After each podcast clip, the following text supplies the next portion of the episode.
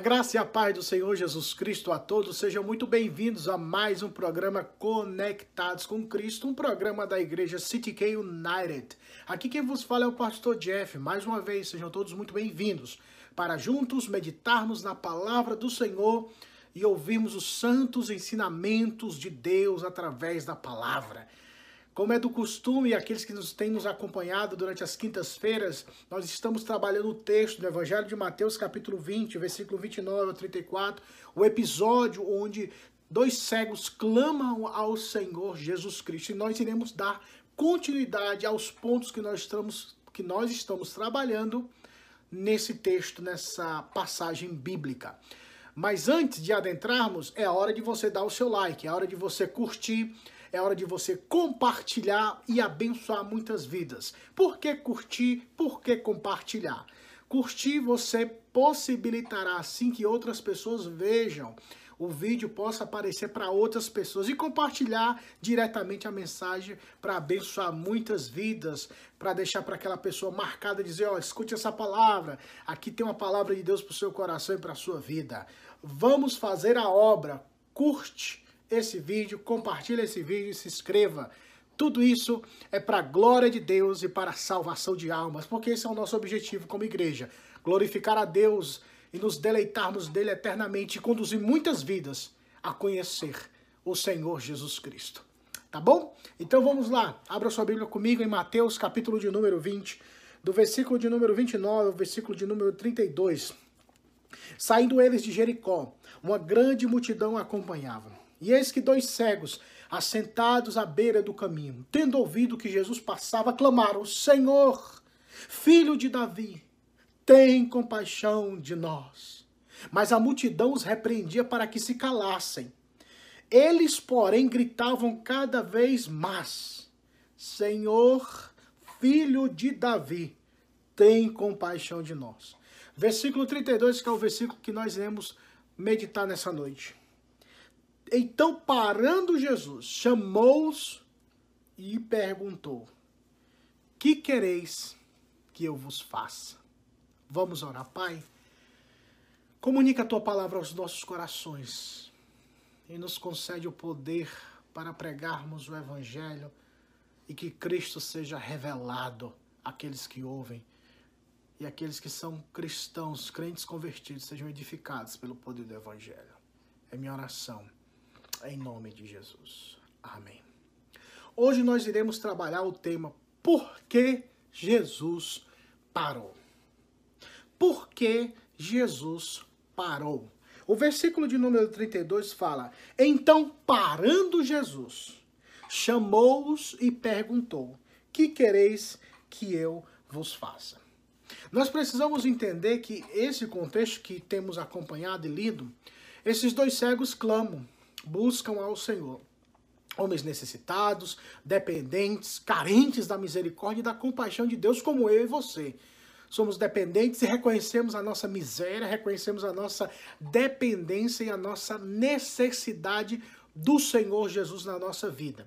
E estes homens, sabendo disso e sendo alertados, habitados pelo Santo Espírito de Deus, porque somente clamarão ao Senhor Jesus aqueles a quem o Espírito Santo despertar nos corações vida, despertar na mente, no coração e na alma vida, para que eles se inclinem e busquem o que é espiritual. Busquem aquele que é o Senhor da vida deles. Nesse caso, nós entendemos que estes dois cegos tiver essa visitação do Espírito de Deus, mostrando a eles, não visivelmente, mas pelos olhos da fé, pelos olhos espirituais, que Jesus era o Cristo. Porque quando eles clamam ao Senhor Jesus, eles clamam dizendo Senhor, usando a palavra grega que foi falada semanas anteriores, Kyrios, que é Senhor, Supremo, o Redentor, o Magnífico, o Senhor dos Senhores e Rei dos Reis, o Supremo o Criador. E acrescenta dizendo: Senhor, filho de Davi, reconhece a linhagem real, a promessa que Deus outrora tinha falado através dos seus santos, santos profetas, que da linhagem de Davi nasceria um, aquele, seria a promessa, o cumprimento da palavra do Senhor de Gênesis capítulo 3 Aqueles dois cegos têm uma visão do Senhor que é inacreditável aos olhos humanos. Por isso nós aprendemos que não é necessário ver para crer, porque eles não viram, mas creram, porque o Espírito de Deus é quem revelou essas verdades a eles. Isso não é maravilhoso, não? Isso não é tremendo? Quem abre os olhos para ver Cristo é o Espírito Santo. Quem abre, quem dá vida, quem gera vida é o Espírito Santo de Deus. E estes dois cegos, humanamente falando, viram Jesus. E eles clamavam, mas a multidão falava: cala a boca, parem de clamar. Incrível. Aqueles que estavam próximos a Jesus, aqueles que estavam ao redor de Cristo, estes repreendiam os cegos, os pobres cegos, necessitados de ter um encontro com o Senhor. Isso é totalmente antagônico. Como pode aqueles que andam próximo de Jesus criticar, impedir e fazer com que os cegos que estão necessitados se calassem, ou obrigá-los, ou intimidá-los, isso é incrível. Isso alerta-nos. A luzinha deve acender que nem sempre, tô, nem sempre aqueles que estão próximos de Cristo são verdadeiramente convertidos. Mas eles não pararam. O bom é que eles não pararam, eles continuaram clamando e nós, e nós aprendemos que a perseverança é fundamental para aqueles que querem ter um encontro, uma audiência com Deus Todo-Poderoso. E quando Jesus parou, Jesus quer nos ensinar algumas realidades. E dentro desse tema dessa noite, que é por que Jesus parou, o primeiro ponto que nós observamos aqui é porque Jesus parou para responder o clamor dos seus filhos. Para responder o clamor dos seus filhos. A Bíblia diz Jesus parando, parando Jesus. Jesus estava caminhando. Jesus estava saindo de Jericó, prestes a dar continuidade ao seu ministério e o, e o propósito pelo qual ele veio ao mundo, onde ele seria entregue aos pecadores, ele seria maltratado, ele seria crucificado, morto, mas ao terceiro dia ele ressuscitaria. Desculpa. Mas Jesus para para ouvir o clamor, para nos ensinar que Jesus responde o clamor dos seus filhos. Eles estavam clamando. Eles estavam buscando. E isso ensina-nos uma verdade bíblica que diz: Deus ouvirá as orações dos seus filhos. Dos seus filhos. Porque os seus filhos oram conforme a sua vontade e o seu querer. Estes homens receberam a resposta da parte de Deus. O Senhor Jesus parou e a e o parar e a parada de Jesus por aqueles cegos mostra-nos, ensina-nos que Jesus atende o clamor dos seus filhos. Quando os seus filhos oram conforme a vontade de Deus, conforme a vontade de Cristo, Deus ouvirá. Olha só o que a Bíblia Sagrada tem a nos ensinar. O Santo Livro de Deus, na primeira carta do apóstolo João, capítulo de número 5, o versículo de número 14. Olha só o que a Bíblia diz. E esta é a confiança que temos para com Ele. Que se pedirmos alguma coisa segundo a Sua vontade, Ele nos ouve. Mas perceba, se pedirmos alguma coisa segundo a vontade, segundo a Sua vontade, nós precisamos entender que Deus não é uma caixinha de pedidos aleatórios que onde nós pedimos o que quisermos, ele nos ouvirá e atenderá. Não. A Bíblia nos ensina que se nós pedirmos segundo a vontade dele, segundo o querer dele, até porque quando nós verdadeiramente somos filhos de Deus, nascemos pelo poder do Espírito Santo, recebemos a regeneração dos nossos corações, da nossa mente, toda a nossa estrutura espiritual foi ressuscitada e renovada em Cristo Jesus, o nosso desejo será o desejo de Deus, o nosso querer será o querer de Deus, por quê? Porque somos novas criaturas, é a Bíblia que diz, não é eu que estou falando. Claro que há batalha árdua da carne e o espírito, mas nós entendemos que o Espírito de Deus é maior do que todas essas coisas. Se nos dedicarmos à, à palavra de Deus, se nos dedicarmos ao Evangelho de Cristo, nosso interesse será o interesse divino, nosso foco será o foco divino. porque nós estamos nele e ele está em nós. E quando nós olharmos, esse é o mesmo olhar de Deus, a mesma intenção, quando formos dominados pelo Senhor. Quando formos locupletados por Cristo Jesus. Essa palavra é bem presbiteriana, né? Quando formos cheios, preenchidos, empapuzados da presença de Deus.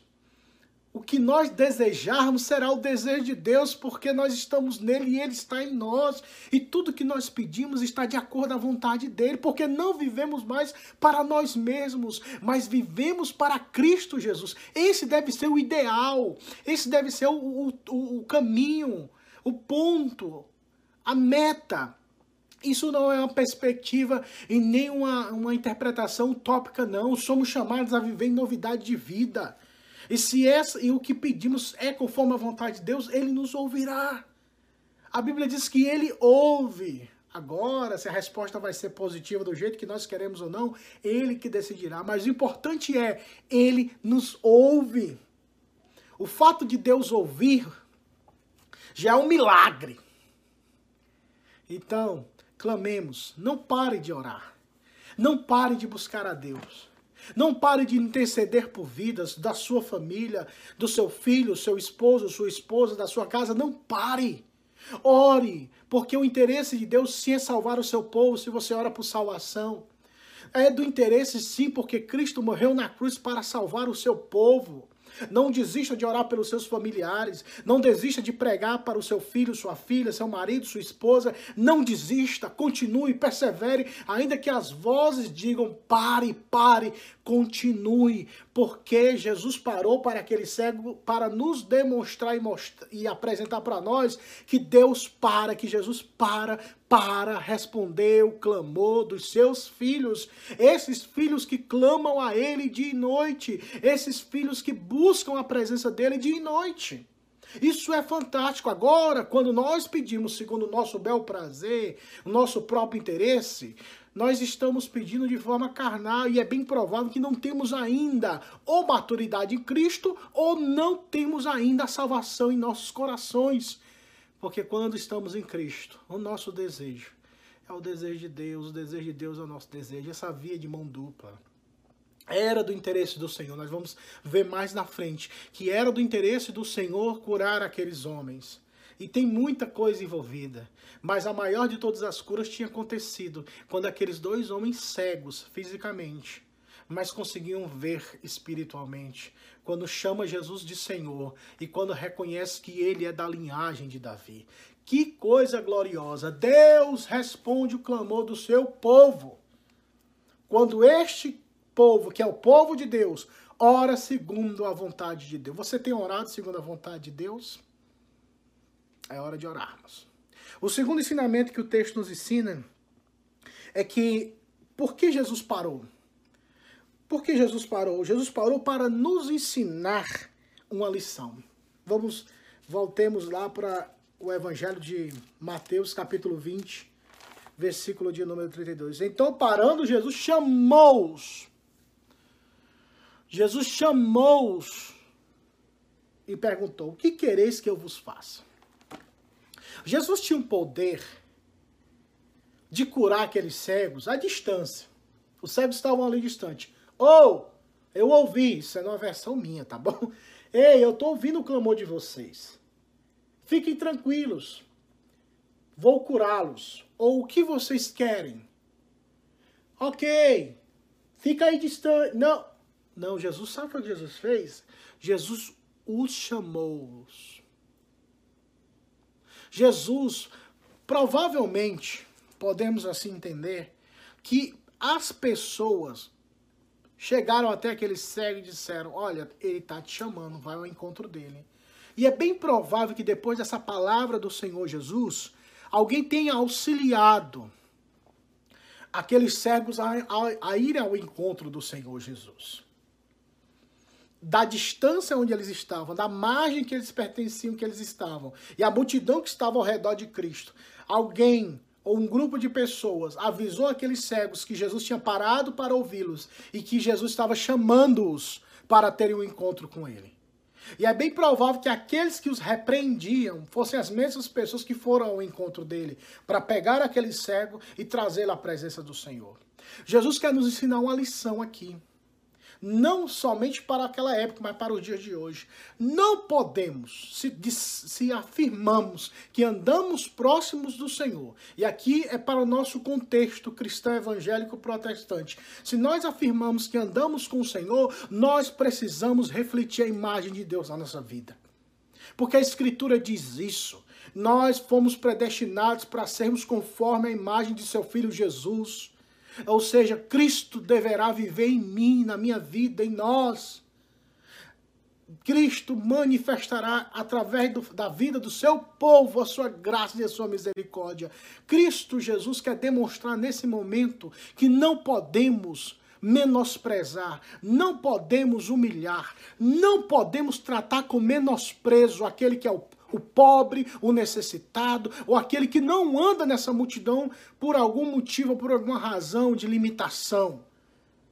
Porque é inacreditável, mas se você parar para pensar, é inacreditável como aqueles homens que andavam com o Senhor Jesus tiveram a capacidade de mandar aquele cego ficar calado ou repreender para que ele parasse de gritar se aquele homem era um necessitado, se aquele homem era uma pessoa, aqueles dois homens eram pessoas necessitadas, precisavam ter um encontro com o Senhor e aqueles que estavam próximos de Jesus estavam impedindo esse encontro. Cuidado com a vida religiosa. Cuidado com a vida religiosa sem a pessoa de Cristo. Porque além de você matar a sua própria vida espiritual, você danifica e maltrata e até pode matar outras vidas espiritualmente falando. Jesus nos ensina aqui que ainda que ele tenha um schedule, ainda que ele tenha uma caminhada, ainda que ele tenha um propósito, ele pode parar para dar atenção ao cego pobre. E eu e você, muitas vezes, tão cheio de coisas, a gente é tão difícil, a nossa agenda é tão lotada, a gente é tão na vida tão corrida que não tem a capacidade de parar para ouvir um necessitado, uma pessoa que quer desabafar, uma pessoa que precisa de auxílio, nós às vezes não temos tempo. E dizemos que somos discípulos de Cristo e dizemos e abrimos a boca que somos pastores, presbíteros, jovem que pertence à igreja, adolescente que louva, que canta, que prega, mas não exercita a compaixão e a misericórdia com o próximo. A árvore é conhecida pelos seus frutos. Olha só o que o Senhor Jesus nos ensina no Evangelho de, Lu, de João, Evangelho de João, capítulo de número 13, versículo de número 35. João 13, 35. Evangelho de João, capítulo 13, versículo 35. Nisto conhecerão todos, nisto conhecerão todos que sois meus discípulos, se tiverdes amor uns pelos outros. O amor é um sinal externo. E quem disse isso foi o Senhor Jesus, que identificaria que nós somos discípulos de Cristo. O amor verdadeiro que emana da pessoa do próprio Deus pelo conhecimento da Escritura Sagrada, sendo obedecida, sendo metabolizada com atitudes, as pessoas de fora perceberão que nós somos discípulos de Cristo. Cristo, naquele momento, para e manda chamar os cegos para demonstrar aqueles discípulos que estavam repreendendo, ou aqueles falsos discípulos que estavam repreendendo aqueles dois cegos, para que eles parassem com aquela atitude, para que eles parassem com aquela atitude ímpia, aquela atitude sem compaixão e de uma forma de exaltação e de honrar aqueles dois cegos, Jesus os chama. Jesus chama aqueles, aqueles dois homens para terem um encontro com ele na frente daquela multidão que os repreendia. Quantas vezes nós temos pecado em relação a isso, meus irmãos? Quantas vezes nós temos desprezado o pobre e o necessitado? Quantas vezes nós sorrimos e somos tão prestativos com aquelas pessoas que nós achamos que lá na frente ela vai devolver ou ele vai devolver de alguma forma. Mas qual foi a última vez que nós usamos de misericórdia com aquelas pessoas que não têm nada a nos devolver em troca? Qual foi a última vez que nós demos atenção para aquela pessoa que não tem nada para dar em troca, que não tem nada para oferecer, mas por amor, por obediência à Sagrada Escritura, você parou e você abençoou? Qual foi a última vez que as pessoas identificaram você como discípulo de Cristo, como homem de Deus e mulher de Deus, não por causa de um paletó, não por causa de uma gravata, ou não porque carrega-se a Bíblia na mão, mas por causa das atitudes. Isso, isso não é pecado. Devemos andar com a Bíblia e também né, andar bonito e cheiroso. Né? Mas qual é o ponto principal? As pessoas conseguem ver os frutos, como você trata as pessoas, como você respeita os seus pais, como você honra os seus pais, como você honra sua esposa, o seu esposo, os seus filhos, você demonstra o amor e esse amor sacrificial e as pessoas olham para você e dizem: verdadeiramente esse é um homem de Deus, essa é uma mulher de Deus. Quando Eliseu passava isso no Antigo Testamento, a Sulamita, uma mulher, falando para o seu esposo, e aquele homem passava quase que constantemente na frente da casa daquele casal. E a Sulamita, uma mulher, ela falou, falou para o seu esposo dizendo: Meu bem, meu bem é versão minha, viu? Mas ela falou para o marido: Olha, eu tenho visto que este homem que passa por nós aqui é um santo homem de Deus. Que Deus nos ajude e que entendamos que o Senhor Jesus, através desse ensinamento bíblico, dessa meditação bíblica, ele sempre tem algo a nos ensinar. E quando ele parou naquele momento, ele quis ensinar uma lição. E que essa lição tenha sido entendida por eles e por nós também. Porque Jesus parou para socorrer o necessitado, para ouvir o clamor do seu povo. Que Deus nos ajude, irmãos, e que entendamos esse caminho tão maravilhoso. E a pergunta foi feita: Que quereis que eu vos faça? Já pensou se Jesus parasse e olhasse para você e falasse: Minha filha, meu filho, o que tu queres que eu te faça? Nossa, qual seria a sua resposta? Qual seria a sua, a sua requisição? requisição? Qual seria o seu pedido? Qual seria? Se Jesus olhasse para você hoje e falasse: O que tu queres que eu te faça? É uma pergunta muito importante, porque essa pergunta vai revelar para onde você quer chegar quem você é. Novamente, essa pergunta vai revelar onde você quer chegar e quem você é. Pense nisso. E na próxima semana nós daremos continuidade e aprenderemos qual foi a resposta desses dois cegos e qual foi a ação deles e, e para onde a resposta deles a essa pergunta do Senhor Jesus os levaram. Semana que vem, se Deus quiser, aqui estaremos. Vamos orar. Pai, muito obrigado pelo ensinamento, pela tua palavra. Aplica aos nossos corações e nos abençoa, por favor, te peço. No nome santo de Jesus. Amém. Deus em Cristo vos abençoe. Até a próxima semana, se Deus quiser, e nunca se esqueçam desta santa verdade. Todos aqueles que estiverem conectados com Cristo Jesus, nosso Senhor, viverão eternamente. Que Deus em Cristo vos abençoe. Tchau!